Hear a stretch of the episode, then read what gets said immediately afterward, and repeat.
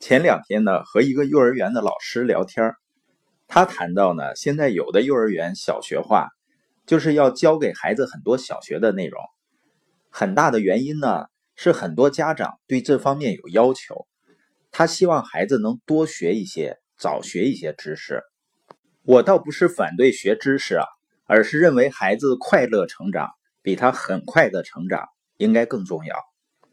也许有的家长认为孩子早学一些、多学一些呢，可以减轻以后学习的负担，增加呢孩子的竞争力。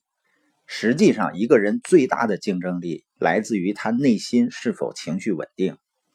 如果一个家长他对孩子的学习和未来有焦虑的情绪，他就会把这种情绪感染给孩子。孩子就是以后考上好的学校，找到好的工作。他的内心也是焦虑的。美国有一个网球教练叫加尔维，他写了一本书叫《身心合一的奇迹力量》。他通过观察呢，发现一个人能不能在赛场上赢得比赛，他的竞技技能很重要，但同样更重要的还有这个人的内在比赛。也就是说，一个人的内心怎么感觉这场比赛，对比赛的结果有很大的影响。我们平时经常听到有些学生，平时学习成绩很好，但是考试呢总会发挥失常，或者呢有的运动员平时表现非常好，但是在重大比赛的时候发挥失常。那这些人是输在哪儿呢？就是内在的比赛上。那什么样的状态是好的内在比赛状态呢？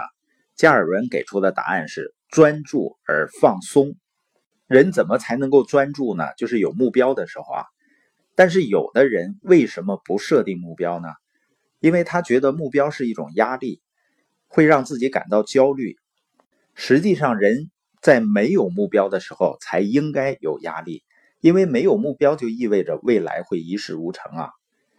目标呢，应该是一个人前进和成长的动力，是你和未来的约定。很多人焦虑的是。那我有目标，万一没达成怎么办呢？实际上，目标没有达成，并不是设立目标没有作用，而是我们还在学习如何让目标发挥作用的过程中。所以呢，一个人必须要学会订立目标，同时在奔向目标的过程中，要专注而放松的心态。也就是说呢，行动积极，但是内心悠然自得。我在前些天去兖州做了一个培训，一下舞台呢，就马上赶往曲阜，坐高铁到郑州东，在郑州东站下车呢，要转乘去机场的快线，而我到郑州东站的时间和要转乘的车开车的时间呢，就差十多分钟，如果赶不上呢，打车去机场也是来不及的，并且当时我在曲阜上车时。我坐的这趟车呢，还晚点了近十分钟，那就意味着我很大程度有可能呢是赶不上快线，也就赶不上飞机了。而第二天的上午呢是在西宁，下午呢是在张掖，有书友交流会。于是呢，我就查了第二个方案，也就是说，我坐的高铁呢，如果到郑州东的时候晚点了。赶不上快线了，那我就不下火车了，直接坐到西安。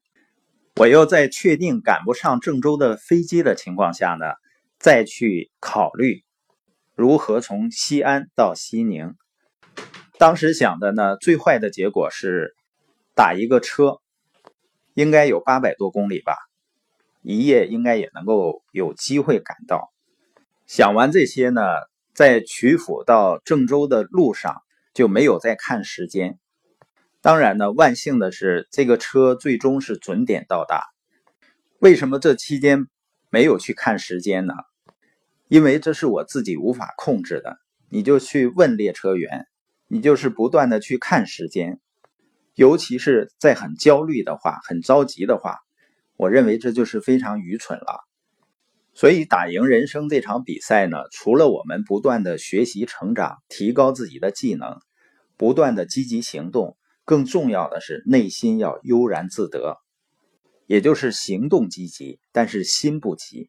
而很多的人呢，他是心很急，行动不急。